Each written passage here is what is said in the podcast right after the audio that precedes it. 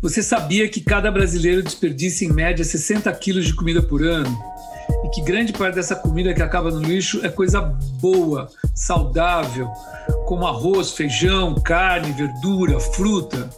Você sabia que no Brasil o número de microempreendedores individuais, ou os MEIs, teve no ano passado o maior crescimento dos últimos cinco anos? E que das quatro categorias que mais aumentaram, duas estão ligadas à comida? Mas o que o desperdício de alimentos tem a ver com o empreendedorismo? Tudo! Os dois são exemplos de que cozinhar é sim um ato político, social e econômico. E hoje é disso que a gente vai falar. Eu sou André Scarpa e, junto com Paula Otto e Marcelo Barbosa, somos o Betoneira, um podcast sem frescura que mistura um pouco de tudo para falar sobre pessoas e cidades. E aí, bora? Bora!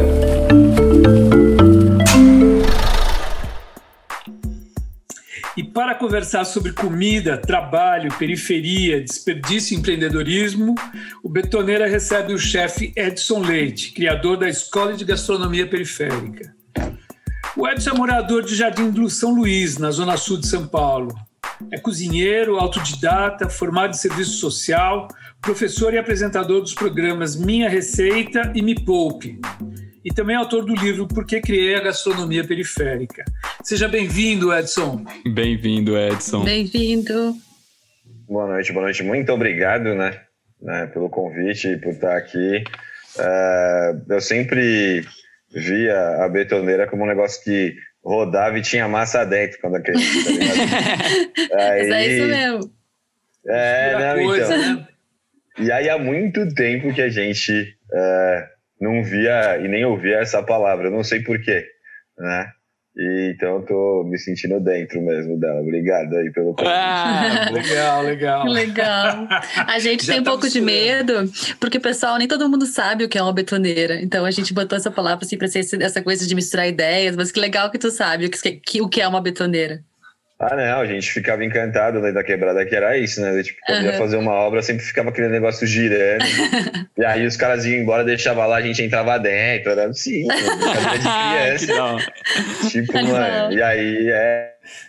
A gente aprende a quebrada que é uma betoneira muito rápido, tá ligado? é, hoje, hoje é a volta à infância, então, entrar de novo dentro do betoneiro. É isso. Legal, legal. Edson, antes da gente começar a falar da gastronomia periférica, queria te perguntar uma coisa, do início da tua relação com a cozinha. É, é, é verdade que a, a, coisa toda começou quando você estava em Portugal e meio por acaso, quando você foi pilotar um fogão num restaurante, você nem sabia fazer arroz? Conta pra gente isso. Sair da periferia de São Paulo e ir uh, é, para Portugal ir para a Europa era uma coisa. De, a real é até hoje difícil. Você tem hoje. Agora mais do que parte, nunca, né? Mais do que nunca. E aí você tem grande parte da periferia que nunca nem pegou um avião. A primeira vez que eu peguei um avião foi para sair para fora do país, tá ligado? Nunca tinha entrado num avião.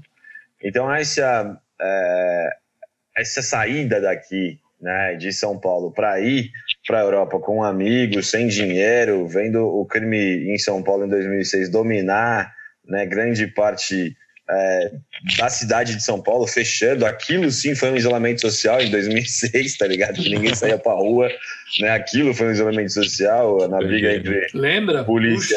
É, na, libra, na, na, na, briga entre polícia e ladrão, onde a gente nem debate quem é quem, porque muitas vezes se confundem, inclusive. Exato. Uhum. É, e, e aí, cara, então, tipo, essa coisa de, de, de sair, ela tava muito latente de sair da quebrada para ir para Europa. E, e aí, para a Europa, chegar com vida de imigrante, né, mano? Sem né, entender o que, que é aquilo, sem dinheiro, sem nada. Uh, e morar em pensão, onde você pagava pela cama, né? Você não paga pelo quarto. E você vai entendendo, assim, são cinco, seis pessoas num quarto. Vai entendendo. Então, eu entreguei lista telefônica, entreguei jornal. E aí, Marcelão, ir parar na cozinha, cara, é, não foi uma escolha, tipo, consciente, entendeu, mano? Tipo, eu vou parar na cozinha. Não, eu costumo sempre falar que a cozinha me escolheu, não foi eu que escolhi ela. Eba!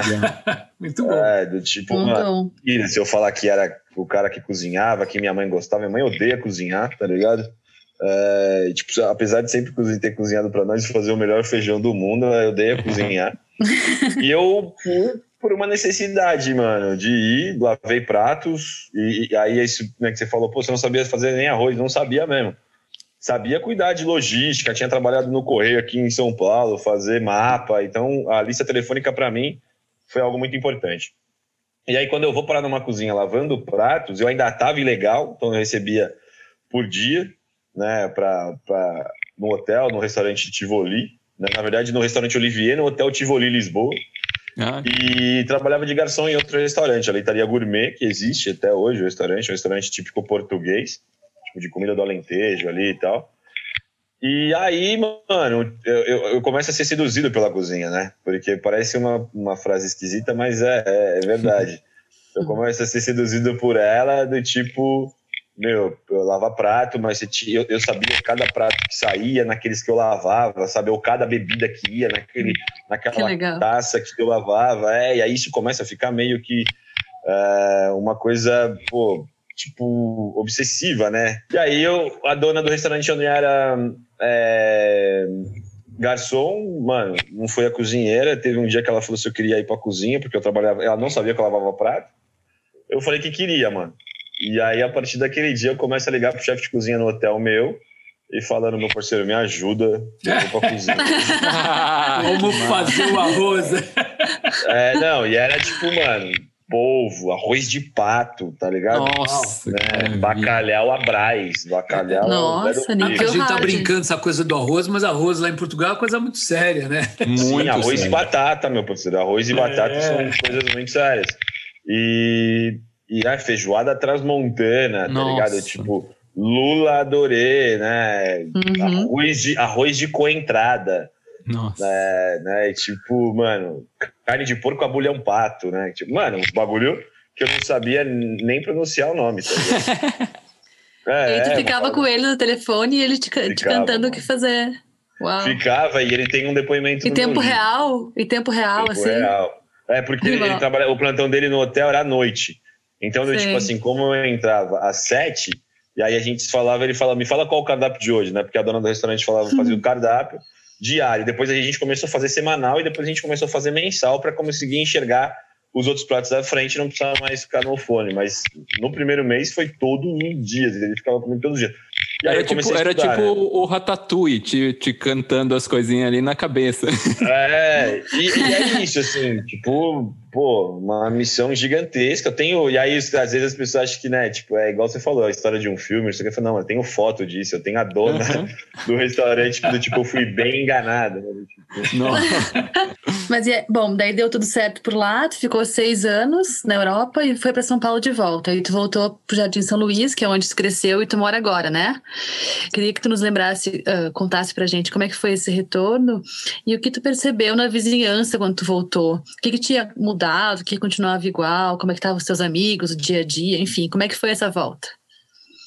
É, tipo, a gente tem que tomar cuidado com a do tipo do teu do deu tudo certo, né? Porque é isso. não deu tudo Às certo. Às vezes a gente é, não, é porque assim, vida de imigrante, eu acho que já não é dar certo, né, mano? Porque você por mais Sei. que desse tudo errado para nós aqui nesse exato momento, se a gente volta para algum lugar de um amigo, de uma casa, né? Tipo, dá tudo errado para nós aqui, a gente ainda tem que buscar. Quando você é imigrante, você não tem chance de errar. Tá Sei. Sabe, mas aí, aí, você voltou com um novo, com um novo, novo dom, não, então. Não, sim, é sentido. isso. É. E aí, do tipo assim, o, o, o, o dar certo como imigrante é justamente esse processo que você falou, Paula, que é o conseguir voltar para o lugar de onde você vê com a, fazendo análises, tá ligado? Uhum. Não voltar para o lugar de onde você vê, não, tipo, pô, peraí, né? Eu vou ter que ir de novo, patinar. E volto sem RG, sem carteira de trabalho, sem perspectiva nenhuma, do tipo, falar, mano, não, o que, que eu vim voltar a fazer aqui? E essa coisa é muito importante, essa pergunta que você fez, por quê? Porque a perspectiva do lugar de onde você veio é tipo, que mudasse. E na real, não, só mudaram os personagens, tá ligado? Tipo, os filhos dos amigos meus que eram de moleque, os caras ou estavam mortos ou estavam presos dentro da quebrada. Nossa. E aí você via os filhos né, deles, uhum. tipo, ocupando o lugar. Indo assim, pro mesmo um caminho, né? Indo pro mesmo caminho, mano, de um ciclo. Porque você vem nessa da observação. Aí eu precisava trabalhar, ganhar dinheiro aqui. Mas então as coisas, as coisas não mudaram, mas a tua visão sobre elas mudou. Tu, diria isso? É, eu acho que isso é uma. É, não, sim, isso é uma melhor definição, porque aí você entende que é um ciclo. Se você está dentro do ciclo, sabe aquela coisa que se você mora na ilha, né, você vê a ilha. Claro. Se você sai da ilha só para andar de barco, você enxerga toda ela, tá ligado? É, você só totalmente. vive outra perspectiva. Então eu costumo, eu costumo sempre se dizer, né, que meu olhar era periférico e quando você sai ele passa a ser atmosférico, né? você Faz enxerga isso, assim, você fala, é, e aí você enxerga. Então, a, a missão naquele momento e a provocação era justamente de quebrar esse ciclo, tá ligado? É, de falar, não, mano, alguma coisa precisa ser feita dentro da quebrada. Eu já cozinhava, já sabia cozinhar, já tinha esse know-how de cozinha. E aí conheci um negócio que chamava FIES naquela altura, em 2016, uma parada sendo implantada, né, que era o fundo né, estudantil para que a gente ingressasse na faculdade. Fiz a prova para fazer essa história. Eu acho que eu- poucas vezes eu contei. Para fazer gastronomia, hotelaria, para fazer hotelaria na Uniesp, na Universidade de São Paulo, para fazer. E aí eu cheguei e não tinha mais vaga na hotelaria. E aí eu vi uma parada escrita assim, ó, serviço social. Eu falei, ah, mano, vou fazer esse bagulho aí. Se eu quer, mas é social, eu acho que eu vou fazer esse negócio aí. Já tinha passado, só tinha que escolher o curso, né? Sei. E aí, mano, é, eu, eu fui, fiz, daí passei, me inscrevi, tava no Unesp no centro, ali na 15 de novembro.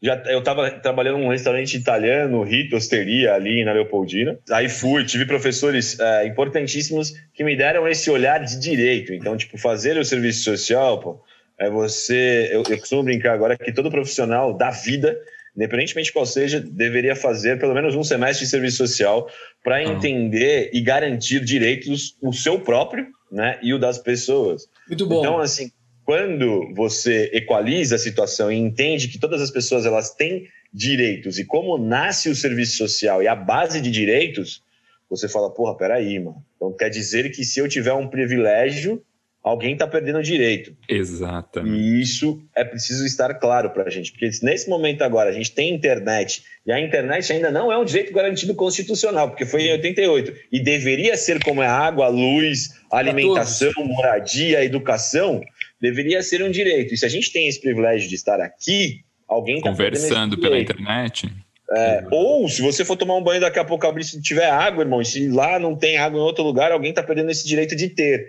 E aí você passa a ser provocado se ser privilegiado é bom ou é ruim, tá ligado?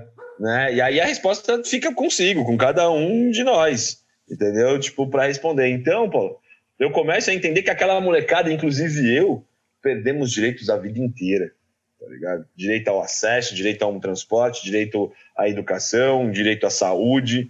Ali começa a fazer sentido o porquê da gastronomia. Então, a gastronomia periférica e o serviço social andando juntos, a gente consegue fazer uma transformação social. Sabe por quê? Porque estrategicamente ninguém deixa de comer, inclusive. Né? Então, estrategicamente, a gastronomia ela consegue discutir Uhum. aqui, que é uma parada que tipo, você tem arquitetos trocando ideia, tá ligado? Do tipo, mas como é que é isso? Fala, não, tá, mas se alguém questionasse a minha vinda pra cá, eu falasse assim, mano, você come? Eu falei, como? Então pronto, então antes pode vir pra cá, tá ligado? Já tá.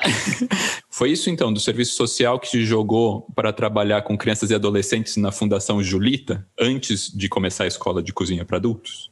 É, a ideia, na real, cara, quando eu volto é, de Portugal com esse problema de saúde e tal, é, eu precisava trabalhar. Então, fui para um restaurante.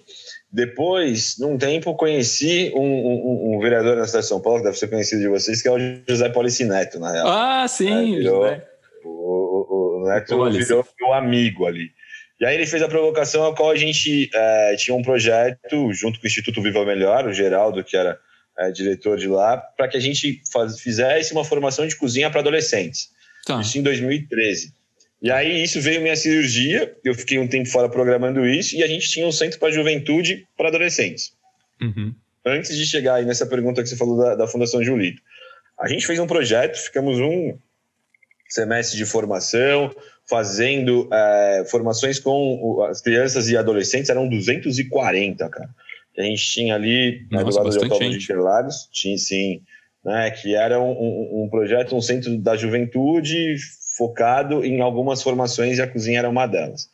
O projeto depois teve a verba cortada pela prefeitura naquela altura, e aí eu passo é, a procurar trabalho e vou para o Clube Pinheiros.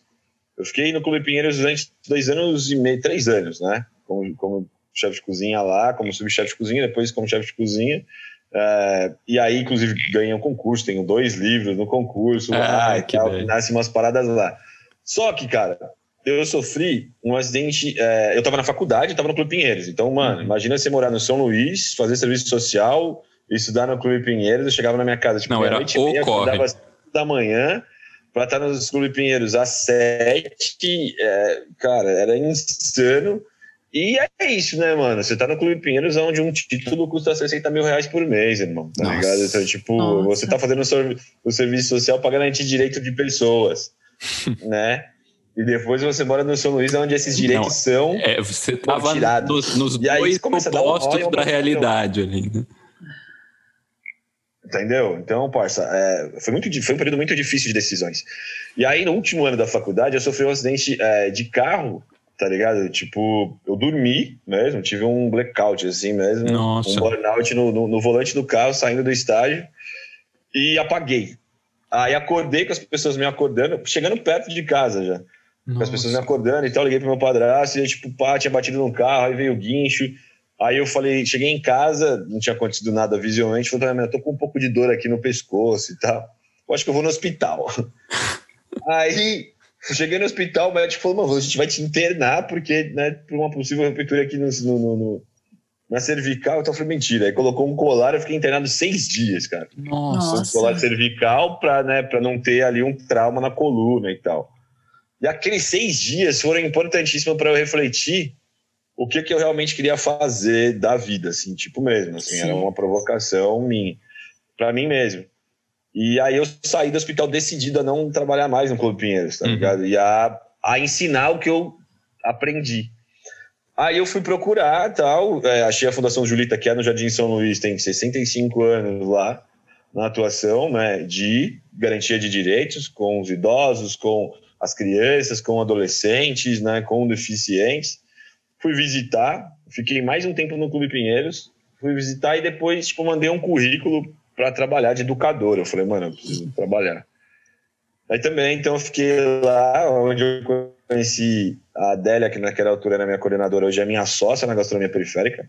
Ah, que demais. Ali nasce a, é, hoje, nasce a provocação de formação mesmo, tá ligado? Só que a gente ainda trabalhava na lógica, e isso também, é, é, para vocês também deve ser muito latente isso, tá ligado? Na lógica do tipo, você precisa sair da periferia para se formar ou para trabalhar. Jamais o processo inverso. Né? Tipo, mano, que escola de arquitetura você tem dentro do Capão Redondo? Você não tem, tá ligado? Não. Entendeu? Que escola de engenharia, que escola de moda, que não tem, mano. E aí, se você não tem uma base de formação sólida disso, como é que você transforma essas pessoas em grandes arquitetos, grandes engenheiros e aí eu até brinco, né? Porque a melhor a, a arquitetura pode ser, não pode ser a mais bonita, mas a, a que dura mais tempo tá nas favelas do Brasil, tá ligado? Exato. Eu vejo um montão de prédio de empreiteira cair, mas não vejo. Feito mano, de qualquer jeito, né? É, não vejo casa na quebrada cair, a não ser se seja da por milícia. chuva. É quando a milícia constrói que cai, né? Porque aí é não, você entendeu? Agora, imagina esses caras aí que construíram a quebrada e várias outras favelas pelo Brasil tivessem formação profissional dentro da área de engenharia e arquitetura. Imagina essas pessoas, Nossa. uma escola de arquitetura e engenharia dentro da quebrada. O quanto de potencial a gente retiraria daqueles lugares, tá ligado? Então, a gastronomia periférica foi essa provocação. A gente tinha que estar dentro da quebrada. Tinha que existir não só uma formação profissional para você ser um robô, mas para você ser um pensador sobre a gastronomia. Uhum. Então, trazer uma escola de gastronomia para dentro da periferia é você falar com os seus a partir do seu viés, tá ligado? Não a partir da Lei Cordon Bleu, não é? Entendeu? Que tem o seu papel e é importante, mas está na França, mano, tá ligado? Não vai te fazer coisa aqui, né? Vou, vou pegar o teu gancho, Edson, vou pegar o teu gancho. Olhando de uma maneira mais ampla, a, a Escola da Gastronomia Periférica, que forma mais de 200 alunos, inclusive na pandemia, por ensino à distância, é, qual é o impacto desses cursos na própria comunidade, né? Como que os alunos, os seus alunos, eles, eles têm o qual que é o desenvolvimento deles depois? Eles, eles acabam abrindo um negócio na comunidade, vão trabalhar fora da comunidade. Como é que funciona isso? É, eu costumo sempre falar que assim, medir impacto social demora um tempo. E é por isso que é, você não tem um assistente social ou um psicólogo dentro de escola. Porque não é um resultado imediato igual construir um muro que as pessoas estão vendo ali, né? Você construiu um muro na escola para que a molecada não pule, porra, é perfeito, não pula, ninguém vai invadir. Mas você colocar um assistente social, um psicólogo para analisar, estudar toda a situação e dizer para essa molecada o quanto de direito elas têm, demora, é uma construção. É a mesma coisa dentro da gastronomia periférica. Medir impacto social é necessário tempo, tá ligado? E aí, uhum. o necessário tempo é você analisar da onde nasce e como é o território. O Como a Gastronomia Periférica faz isso? A primeira turma é, oficial em 2018, que a gente vinha e validou a escola, inclusive com o aporte financeiro da dona da empresa onde eu trabalhava, no Clube Pinheiros, uhum. né? Tipo, ela aportou para ela diminuir o turnover dela na empresa, formando pessoas na base. Então, ela gastaria menos investindo numa escola de gastronomia do que ela gastava numa formação de um funcionário não treinado. Olha só. Então, isso também já é impacto. É, isso você gasta menos. Ela gastava 200 mil reais por ano. Para ela investir na escola de gastronomia, ela, gastou, ela tipo, investiu 45 mil, tá ligado? Para ela ter pessoas Nossa. formadas ali. Então, é, e essa é uma conta que muitas empresas não fazem. E aí, Marcelo, se liga. Quando a gente está falando de impacto social, a gente está falando da primeira turma, da gastronomia periférica. Em 2018, hoje, a gente tem uma né, das nossas alunas da turma de 2018 trabalhando com a gente como educadora. Né, Ótimo. Hoje. A gente tem dois alunos hoje no administrativo, que são ex-alunos da época da Fundação Julita, inclusive. Tinham 16, hoje tem 20, aí eu me sinto velho, tá ligado? Né? Porque estão com a gente hoje. Um que dá suporte para os alunos e a outra que é do nosso administrativo. O outro aluno da turma de 2019 hoje, que é do nosso operacional, com suporte aos professores e às aulas. Você entra na, é, nas redes arroba gastronomia periférica, é ele que faz as receitas que estão ali e tal, formado por nós. Hum. Você tem da turma de 2018, ex-alunos e alunos que abriram negócios de doces e confeitarias, e uma das alunas hoje ocupa o meu lugar na Fundação Julita, que era de educador lá atrás. Ah, que é, Formada por nós e volta para lá. O Anderson, junto com a esposa, abriu uma hamburgueria no Jabaquara e emprega duas ex-alunas da gastronomia periférica. Só que isso, meu parceiro, demorou três, quatro anos para acontecer naquela formação de base entendeu? Para que você forme essa base, entenda o que é isso mesmo, faça essa provocação e entregue esse resultado, tá ligado? Porque em dados oficiais, oficiais do MEC 2018, a gente tem uma taxa de evasão dentro dos cursos de gastronomia, e como acontece em arquitetura, engenharia e diversos outros, de 60% a 65% de evasão. E depois de inserção na gastronomia dentro do mercado de 5%. Nossa. Então, mano, olha só, se você tem 60 alunos, né, que é normalmente o curso de gastronomia tem, né, desses 60 alunos, 30 vão chegar, menos de 30 vão chegar ali no final, né, vão chegar 25. Desses 25 ali, né, que a gente está falando, é, pô, tal, isso aqui, dois vão trabalhar na cozinha. A gastronomia periférica em 2018, na primeira turma, que era um piloto, né, que a gente começa inclusive sem cozinha, depois constrói a cozinha dentro de um restaurante escola, a gente abriu 20 matrículas, formou 15 e tem 15 trabalhando dentro Uau, Olha. que legal. Entende? É outro envolvimento, né? E, é, assim, e aí, é, mano, e é, os é foda. É. Não, e a gente precisa, Marcelo, entender e falar isso para os investidores ou trocar ideia, que é assim, não é o volume de pessoas que você vai colocar, irmão tá ligado? Mas como você vai tratá-las individualmente em si. Se você quer a inserção dentro do mercado, seja para ser um empreendedor, ou seja para trabalhar num restaurante, você precisa dar atenção individual a essas pessoas. Sim. Se você quer só volume fazer por fazer curso, aí vira show, mano. Você coloca 5 mil pessoas num show, Sim. sei lá, e aí é isso, não é isso. né? tá então medir impacto social é isso, pô. Bom, eu puxando um pouco a brasa pro nosso campinho, queria te perguntar. É, no espaço da escola, nos bairros onde vocês atuam, mesmo na casa dessas pessoas que fazem os cursos com vocês, como tu acha que a arquitetura contribui ou poderia contribuir mais nas atividades de vocês? Ah, então, eu, eu, a gente falou um pouquinho, assim, né? É. É, eu acho que, assim, primeiro a gente precisa entender e explicar o que é arquitetura, né, mano? Porque você não, na quebrada você não, não, tem essa referência, tá ligado? Não tem. Eu não tenho. O que, que é arquiteto preto, tá ligado? Sei lá. Sim. Mano, foi conhecer advogado Luiz Gama esses dias, tipo, tá ligado? Porque apagaram a história preta e periférica nossa. O malandro que fez e, e, e o projeto né, da, da, da Catedral da Sé é o arquiteto preto, mano. E quem contou isso pra nós na escola, tá ligado? Então, do tipo, essa provocação, ela precisa acontecer. Então, do tipo, a gente, infelizmente, é, dentro da periferia, dentro dos alunos, dentro dessas famílias, a gente não vai ter Paulo, o acesso ao que é a arquitetura. Então, a arquitetura ela tem que quebrar barreiras e falar, mano, deixa eu explicar para vocês o que é. Entendeu? É o que eu tô falando. Tipo, mano, imagina uma escola de arquitetura que vai, que vai sofrer como a gente uhum. sofreu várias é, entraves para entrar dentro da periferia, mas imagina uma escola de arquitetura dentro das periferias do Brasil. Dessas pessoas que, constroem, que constroem casas em cima de córregos, em cima de morro, uma em cima da outra, que o bagulho dura tipo 100 anos, tá ligado? Entendeu? E tipo, eu, e aí eu, a, a, aquela brincadeira é verdade, tipo, é, que eu não vejo casas dentro da quebrada é, desmoronar como prédios dos César Maia da vida, tá ligado? Uhum. Do Sérgio Naia da vida, né? Sérgio Naia tipo, Santos. É. Não, não, vejo, ou, que, ou, como, ou como aconteceu em Miami, tá ligado? Eu não vejo. Exato, agora. Entendeu? Imagina essas pessoas com as ferramentas corretas, com a formação correta, tá ligado? Então, do tipo, é, é, eu acho que essa barreira, ela, ela, ela deve ser quebrada. Entendeu? A gente precisa de escolas de engenharia na quebrada, de escolas de arquitetura na quebrada. E, né? e aí vai vir com uma escola de arquitetura bonitona, pá, não sei o que, não. A gente precisa partir dessa provocação. Primeiro, o que é arquitetura? Tá ligado? O que é, né? Porque essa uhum. coisa da gente ter que sair do lugar onde mora para ter acesso à educação e à informação, quando eu chego lá, eu já tô cansado, tá ligado?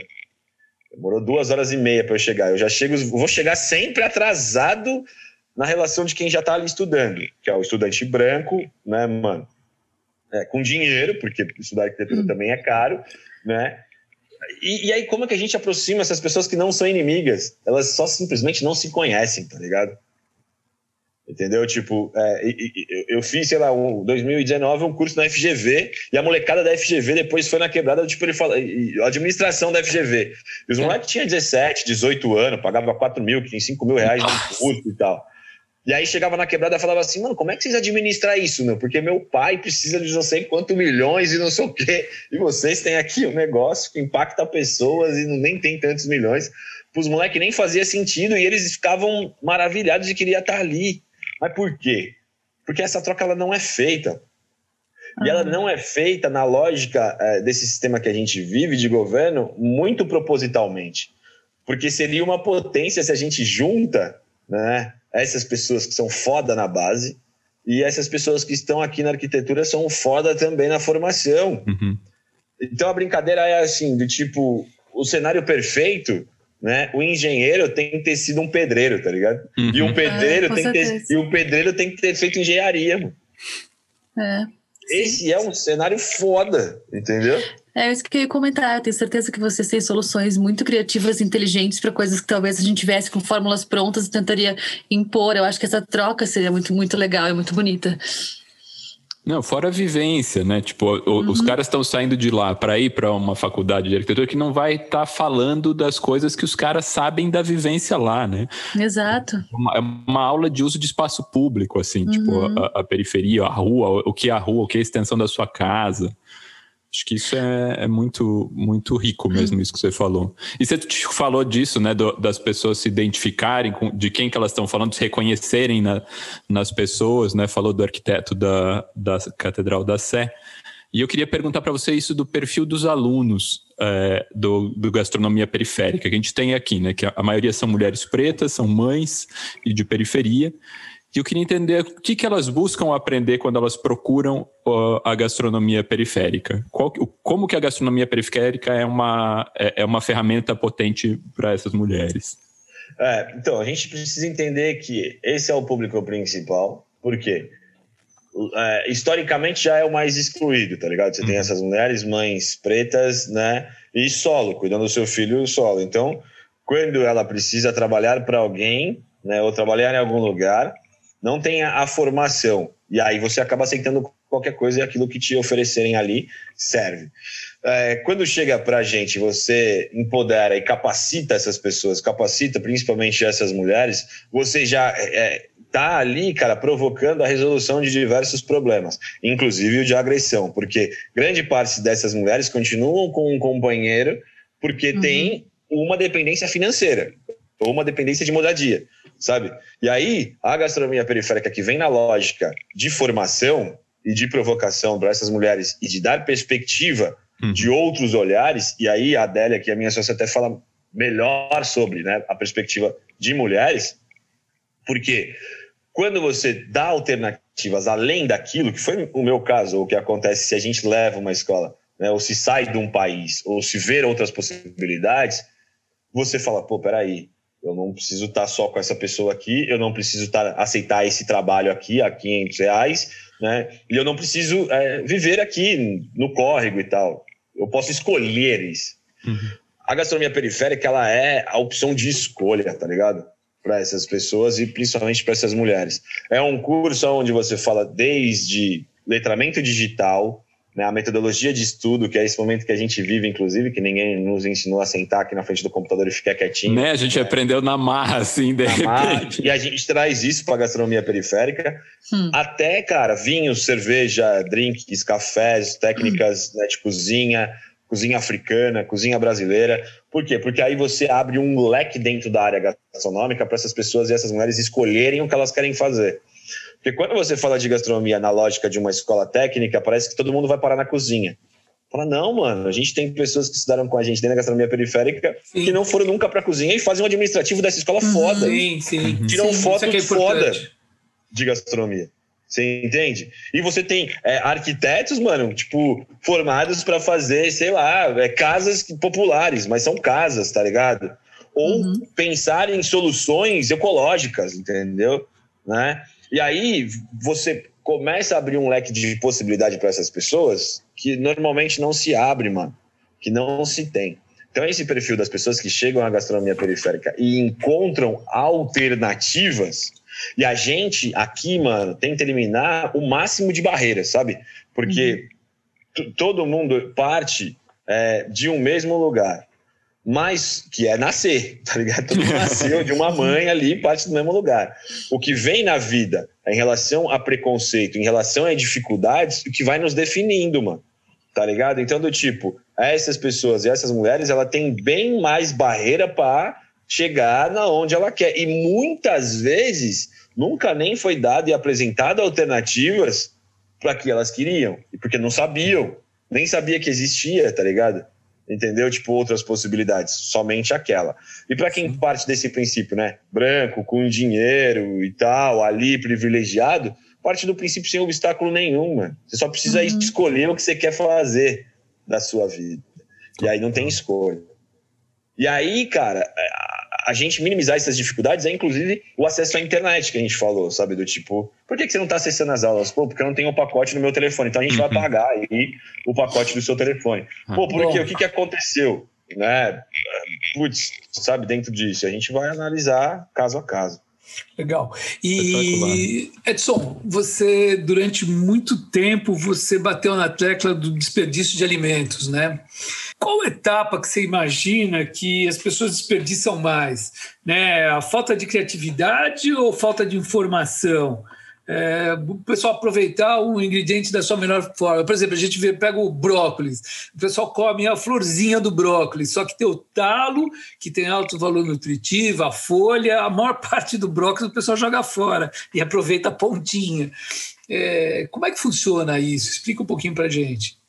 É, o, a gastronomia periférica, né, é, ela nasce de uma questão provocativa de é, não só a formação profissional, mas ao o desperdício e o aproveitamento total dos alimentos, tá ligado? E aí, o que que acontece? Quando a gente traz essa vertente sobre falar é, de desperdício, sobre falar de alimentos, de formação, a gente fala da base. Ah, o que é falar da base? De quem produz o alimento. Então é assim, é preciso trazer na formação da onde vem e aí trazer para as crianças, para o adolescente, para os adultos, da onde vem. Porque hoje uma criança ela acha que a maçã nasceu no supermercado, tá ligado?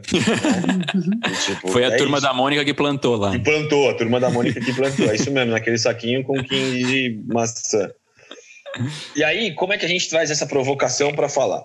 Bom, nessa primeira pergunta que você falou, né? Do tipo, pô, mas o desperdício é onde se desperdiça mais. Dados oficiais recentes dizem, disseram, inclusive, o contrário do que esse governo disse é, em relação a desperdício que é o quê? Que a Europa acaba desperdiçando mais na base do que nós brasileiros. Então, tipo, no prato. O europeu no prato desperdiça mais do que a gente. Ah, e aí o europeu não desperdiça é, em todo o processo de produção, né, de transporte e tal. Por quê? Porque os caras nem produzem. Tudo que eles compram de fora, ou, né, vem para lá. Então, eles desperdiçam no prato. Né? E não no preparo porque, e nem na agricultura, porque eles não produzem. Ou é uva ou é azeitona, irmão. Tipo, é isso. Uhum. Né? Todo o resto vem de fora. Então, é logicamente que você não vai ter o desperdício como nós temos aqui, nós temos toda essa cadeia. Então, um terço da nossa alimentação vai para o lixo, daqui do Brasil. A gente alimentaria mais dois Brasis. Aí, assim, a gente tem uma lógica de desperdício que ela não é falada em todas as pontas. E a gente tem um estudo muito bom sobre isso, inclusive que é da Adriana Salai, que é esposa do meu parceiro Rodrigo do Mocotó, que estuda né, alimentação e desperdício e a fome no Brasil. É, vale a pena também depois pesquisar sobre ela. Que é assim, quando você está com um agricultor, vamos lá, dar um exemplo em Parelheiros, plantando alface, tá ligado? E aí o alface dele é, não vendeu como deveria, não foi como deveria. E você tem um outro, sei lá, plantando rúcula, vamos dar um exemplo. E a rúcula tá vendendo e tal, tá indo, tá saindo. Sabe o que esse agricultor do, o agricultor do alface faz? Ele tira toda a produção dele e começa a plantar rúcula também. Hum. Então você tem ali um né? do quê? É, dali, porque ele não entendeu o quanto é importante, o quanto que foi o preparo, como é que eu faço isso, como é que eu faço essas ligações. E aí você tem um outro é, trabalho também, que é aonde escoar esses produtos. Porque hum. no Brasil a gente tem um problema de logística muito grande. Na produção, às vezes eu produzo algo que eu não sei é, para onde está ou onde está meu consumidor e eu não tenho que levar.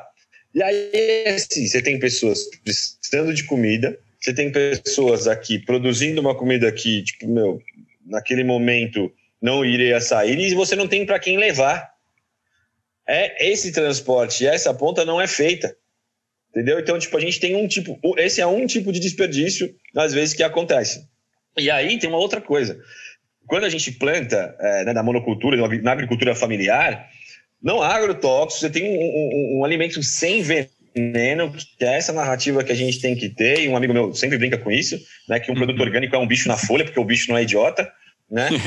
Então, tipo, é, e aí você tem um, um produto verdadeiramente sem veneno na base, que ele nem é vendido para o periférico. Ele é vendido no Alto de Pinheiros, na Vila Madalena, em Moema, ele passa por periférico, tá ligado? E vai parar na Vila Madalena. Então, tipo assim, a gente vende saúde e compra veneno. Uhum. Sabe? Então, essa provocação na base, ela precisa é, é, acontecer nesse bloquinho que eu tô falando pra você, Marcelo. Ali. E outra coisa, a gente compra veneno e muitas vezes compra mais caro. Sabe por quê? Porque custa muito mais caro sair uma batata do Ceasa e chegar em Parelheiros do que chegar em Pinheiros é mais diesel, né, de um caminhão, é mais manutenção, é mais longe. Imagina você pagar mais caro por um produto que chega com menor qualidade para essas pessoas. Né. Entendeu? Sim. Sem então, falar a questão é estética, que o pessoal compra a maçã é bonitinha, é né? Exatamente. É, e aí é, que, é um outra, que é uma outra questão ainda, Paulo, da relação de desperdício. Entendeu? Que é a questão estética. estética. A gente falou do bloco ali de produtor, né? Então, um produtor ali, monocultura e tal. Quando você falar isso num bloco gigantesco que é soja, milho, né, porra, uhum. arroz, feijão, que a gente tem no Brasil, imagina quanto que não é o, o, o montante né, disso. Beleza. Aí você tem o transporte desse outro bloquinho de desperdício, Marcelo, que foi o que eu te falei. Custa mais caro você levar um produto para a periferia do que você levar um produto para quem tem dinheiro. Mano, e isso não é que custa mais caro, é, isso é, é coisa lógica. Você para aqui agora e se você demora, você demora do Ceasa em São Paulo para chegar em Parelheiros, no máximo uma hora e meia, no mínimo uma hora e meia, cara. Duas horas para chegar lá.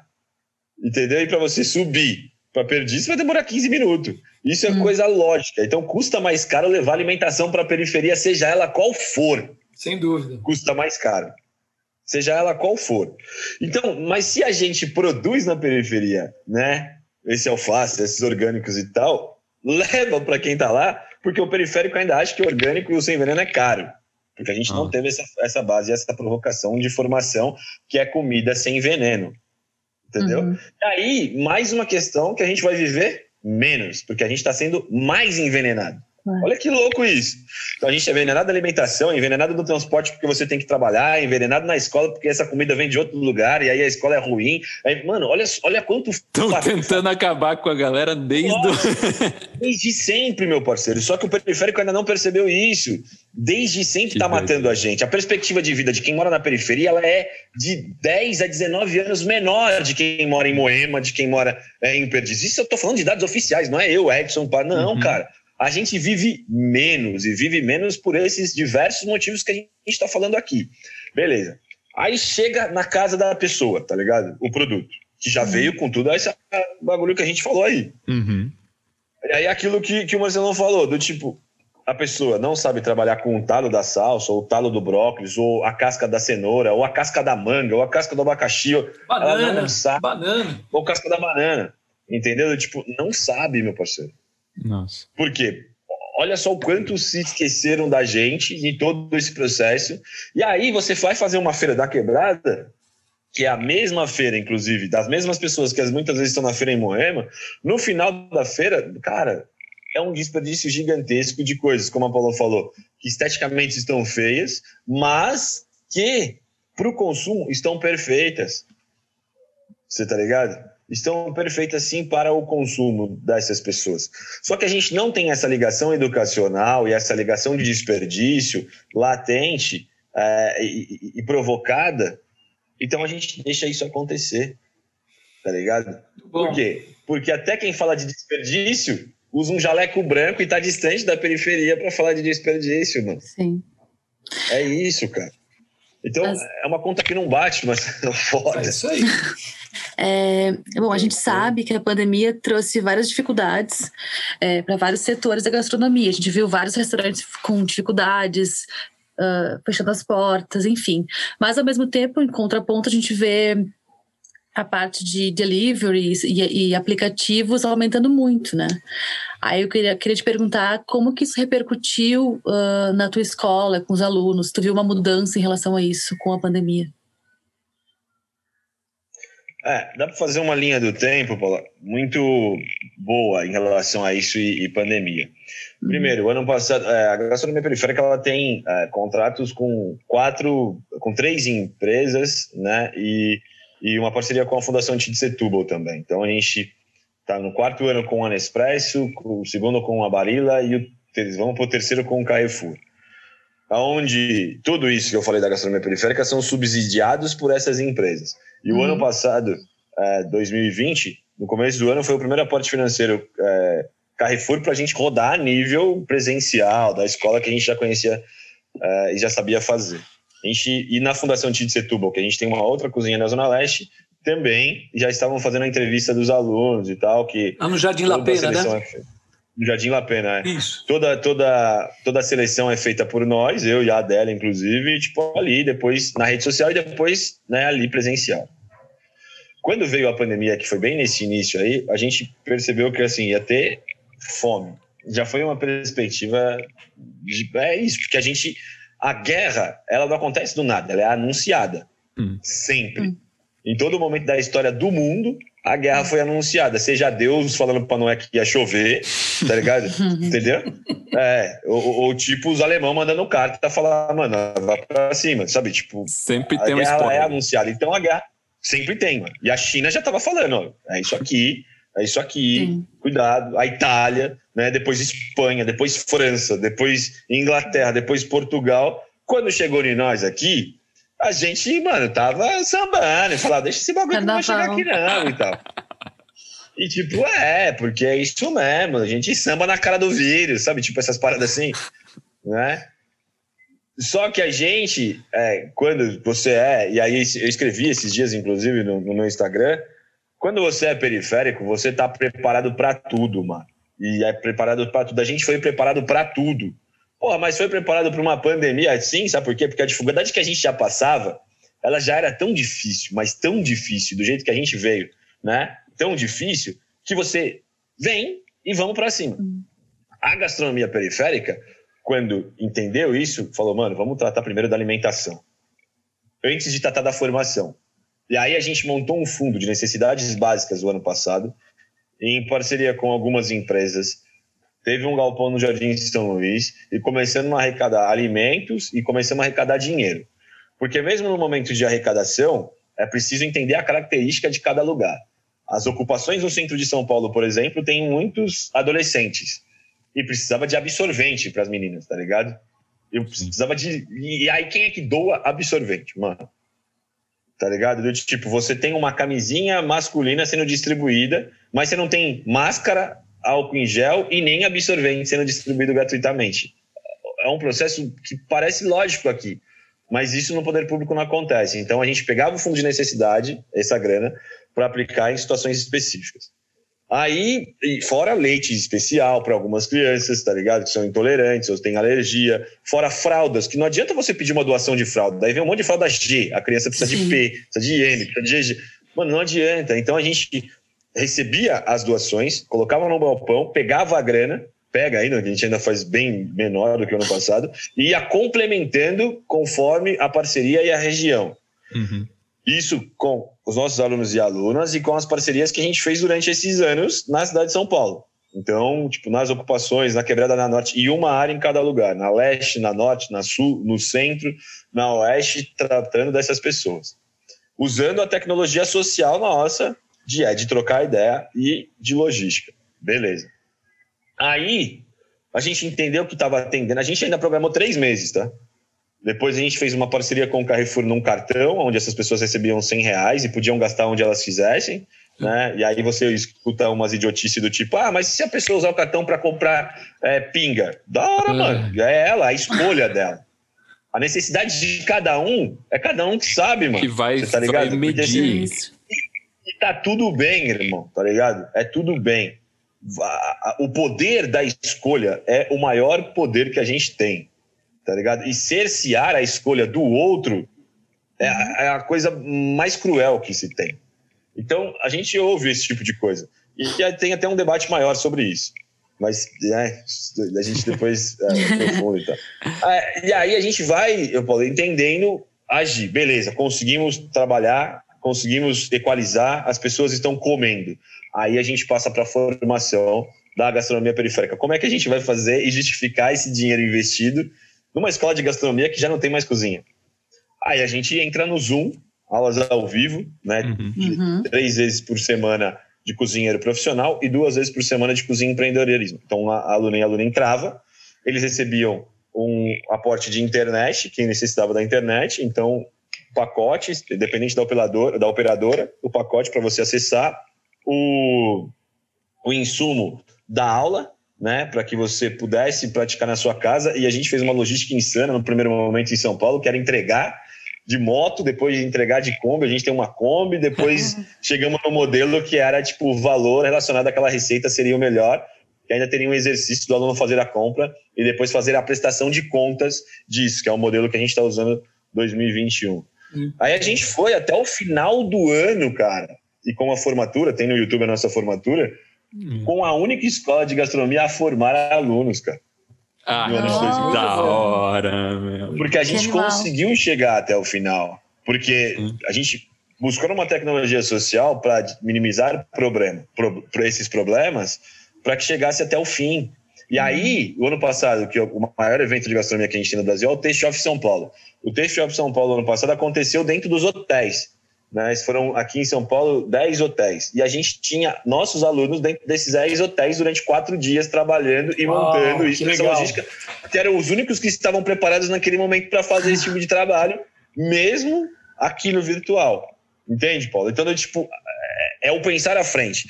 E aí, o ano passado, a gente renova os contratos com as empresas e falamos aqui, no começo desse ano, resolvemos gravar os conteúdos. Então a gente criou uma produtora dentro da gastronomia periférica, né, com manos que já tinham experiência dentro da quebrada, gravando. A gente fez tipo uma série quase, porque são 44 profissionais gravando, né? Depois no gastronomiaperiférica.com.br tem as carinhas dos professores e a uhum. matéria. A gente gravou tudo, tudo. Criamos uma plataforma própria, né? De EAD. Então você entra na nossa plataforma e vai acompanhando a sua evolução. Continuamos com o apoio da internet, continuamos com o apoio dos insumos e também com é, a, a, tutoria, que foi um plus a mais. Então a gente tem uma tutoria semanal dividida em blocos. Foram 240 matriculados aqui. A gente vai para abrir nas próximas semanas também mais inscrições. E com um aporte, cara, em real aqui, que é no WhatsApp, mais um ex-aluno da gente no WhatsApp, aqui tirando dúvida das alunas e alunos com o professor fazendo essa intermediação, que é o quê? Hoje, em 2021, a gente trouxe tudo aquilo que era presencial para dentro do virtual. Tudo, Paulo, tudo, tudo. E é isso. A gente fez a pandemia uma vantagem aonde só nos uhum. deram desvantagem, tá ligado?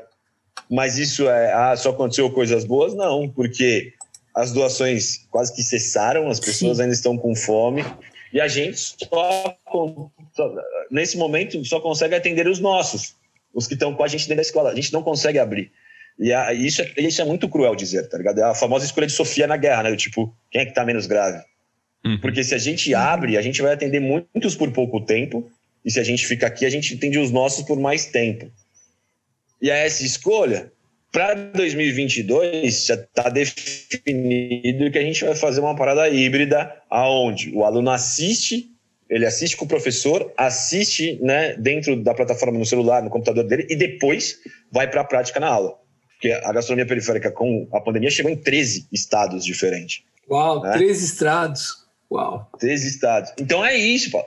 Foi fácil? É fácil não, porque primeiro a gente precisa pensar na alimentação e que essas pessoas não passem fome antes de pensar em formação, tá ligado? Sim. E não é fácil, não é simples, é, é, é, e, e, é, e, chega a ser cruel. Irmão. E toda vez que a gente é, pensar e sentar para comer ou sentar para estudar, a gente precisa entender quantas pessoas né, estão não tendo essa oportunidade, essa oportunidade. E o que e o que nós individualmente vamos fazer para mudar essa realidade, tá ligado? Exatamente. Pegando, pegando o gancho aí da tua, da tua fala e para a gente ir finalizando, Edson, é, você falou que, que quer ver o Jardim São Luís é, virar uma referência gastronômica nas periferias do mundo, né? Numa entrevista tua.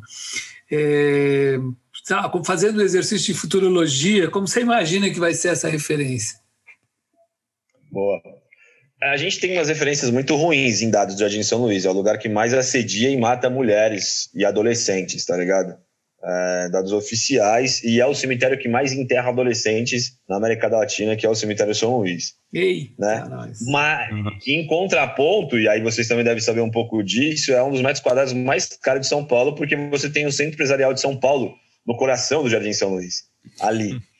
Né? E, e, aí, cara, é muito, é, é, muito discrepante, tudo, tá ligado? Tudo é muito discrepante, né? Então, agir na base com essa molecada, com esses adolescentes, com referências gastronômicas, e essa é a nossa missão de falar o que se come em cada periferia da cidade, eu enxergo esse futuro do tipo falando assim, mano, uh, o que realmente se pode fazer dentro da nossa área, dentro da gastronomia, para que esses outros dados ruins eles deixem de existir, sabe? Do que essa morte de jovens e adolescentes deixam de ser tão alta, esse assédio às mulheres deixa de ser tão alta, né? O, o que, que a gastronomia periférica tem em relação a isso? Não só num selo gastronômico, num restaurante bacana ou numa escola de gastronomia que nasce. Depois que a gastronomia periférica surgiu dentro do Jardim São Luís, você tem, sei lá, três ou quatro escolas de gastronomia lá dentro, tá ligado? Menores. Você paga para estar nelas lá, né? Que daí você começa a utilizar isso como produto. A referência de gastronômica ela precisa ser de impacto e de impacto social, aonde esses outros dados ruins do crime, de morte, né, de falta de trabalho, de oportunidades, eles diminuem. Ele não pode ser de restaurantes bacanas que vão surgindo ele precisa ser de impacto social, tá ligado? O nosso problema e a nossa doença hoje ela é social, né? E você, tem um parceiro meu que faz uma análise muito, muito boa de um lugar quando ele está doente, que é a seguinte coisa. Quando você vai num lugar e ele tem mais farmácias, tá ligado, do que qualquer outras coisas, é porque esse lugar está doente. E aí esse lugar tem menos hospitais, ele não tem tratamento. Sabe? E aí, quando você vai para um lugar como é a periferia de São Paulo e tem esses dados matando a gente, né, que é esse que a gente traz aqui, e teria mais escolas de gastronomia, mais escolas de arquitetura, mais escolas de engenharia, mais escolas de medicina, a gente não ia precisar, tá ligado? Nem tá falando desses dados ou tá falando das farmácias ou que esse lugar estaria doente. Porque a gente teria uma quantidade de formação e provocação a partir dessa base de crianças e adolescentes e adultos para deixar esse lugar como uma potência não gastronômica, mas uma potência social. Uhum. Porque a gastronomia, cara, ela é a ferramenta para isso. Mas pode ser a arquitetura, pode ser a engenharia, pode ser a medicina, Lindo. pode ser o direito. É isso aí. Entendeu? É então é esse rolê que eu costumo sempre falar, mano, que a gastronomia periférica, cozinhar é o menos importante. Sim, sim. Tá sim. Porque a gente já faz isso é tecnicamente. É a formação, é. Mano, é isso aí. Entendeu? Então, é esse, é esse impacto que a gente tem que ter, meu parceiro. Legal, legal. Muito bom, Edson. Muito bom, cara. Muito eu te bom. agradeço muito a conversa. Essa conversa foi muito legal. Eu acho que foi muito, foi muito gostoso a gente escorrer sobre gastronomia periférica. Foi muito, para a gente, foi muito bom. E, e outra, é, Edson, quando a gente montou esse roteiro, a gente falou, pô, cadê a arquitetura, né? E, e a arquitetura é, aqui, é verdade. a gente falou muito, até muito mais do que arquitetura. A gente falou é, de muita coisa cidade, que importa. relações. e uma coisa que eu e uma coisa que eu fiquei meio tocado aqui também é que assim, você começou a contar que você foi para Portugal, eu também. Eu fui eu fui em 2000, 2005. Eu fiquei seis anos lá também. Fui para uma faculdade, depois trabalhei lá. Também não pensava em voltar, a crise lá pegou, a gente veio para cá. Mas olhando a, a, tua trajetória, da onde você vem, o que você conseguiu fazer, eu, sério, eu almejo que um dia eu consiga atingir 1%, impactar 1% das pessoas e das vidas que você impactou com, com tudo que você fez aí. Então, para, parabéns por tudo isso. Conta com a gente para reverberar essa voz aí. E é. galera que ouve o Betoneira, contratem galera da periferia. O pessoal tá aí para mandar ver e para ensinar muito pra gente, né? Obrigado é mesmo. Isso, todo apoio, todo Não, apoio. É. Edson, pode contar com a gente para qualquer parada, cara.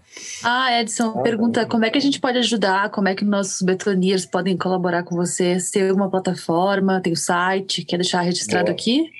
É, a gente tem o, né, dentro das redes sociais ali, o arroba gastronomia periférica, o fundo de necessidades básicas ainda vale, então você entrou no arroba gastronomia periférica e enviou uma mensagem lá pra gente. A gente tem o Pix, tem o PicPay, tem as coisas para que a gente possa fazer os fundos de necessidade básica.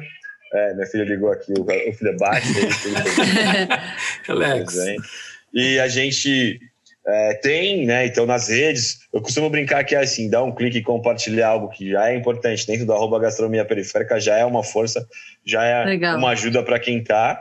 A gente é, vai ter é, outras oportunidades de trocar ideia e, o, e, e eu, eu caro essas conversas aqui como vantagem, sabe? Porque, porque é a desculpa para ter um dois presencial, né? Porque, Por tipo, favor. Ah, agora a gente vai trocar ideia presencial. Bora, bora. Então, levem, levem isso sempre, né? Nessa nessa troca de ideia, que é assim, não, peraí, a gente não trocou ideia ainda direito, vamos falar presencial. Legal. Né? Exato. Então, e, para entregar Legal. um livro vocês, Muito bom. Inclusive. Ai, que demais. Então, é, é isso.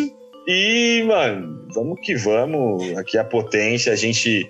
Uh, uma coisa que eu sempre falo é que a gente. O preto nunca foi inimigo do branco, o pobre não é inimigo do, do rico, a gente já nunca teve junto na base. Obrigadão, Obrigadão viu, Edson? Prazerzaço. Muito, muito bom. Obrigado. Conta com a gente. Obrigada. Um abraço a todos. Tchau, tchau. Um abraço. Obrigado a todos. Este foi mais um Betoneira e este episódio contou com trilha sonora de Mário Cap, identidade visual de Flora Canal e Stefano Azevedo Aita, roteiro e direção de Michele Oliveira. O print da nossa tela foi minuciosamente registrado pela nossa fotógrafa oficial, Ana Melo. Edição e finalização de José Barrichello. Este episódio foi gravado na casa de cada um, enquanto não podemos voltar para os maravilhosos estúdios do Baco Arquitetos, no coração da Vila Buarque.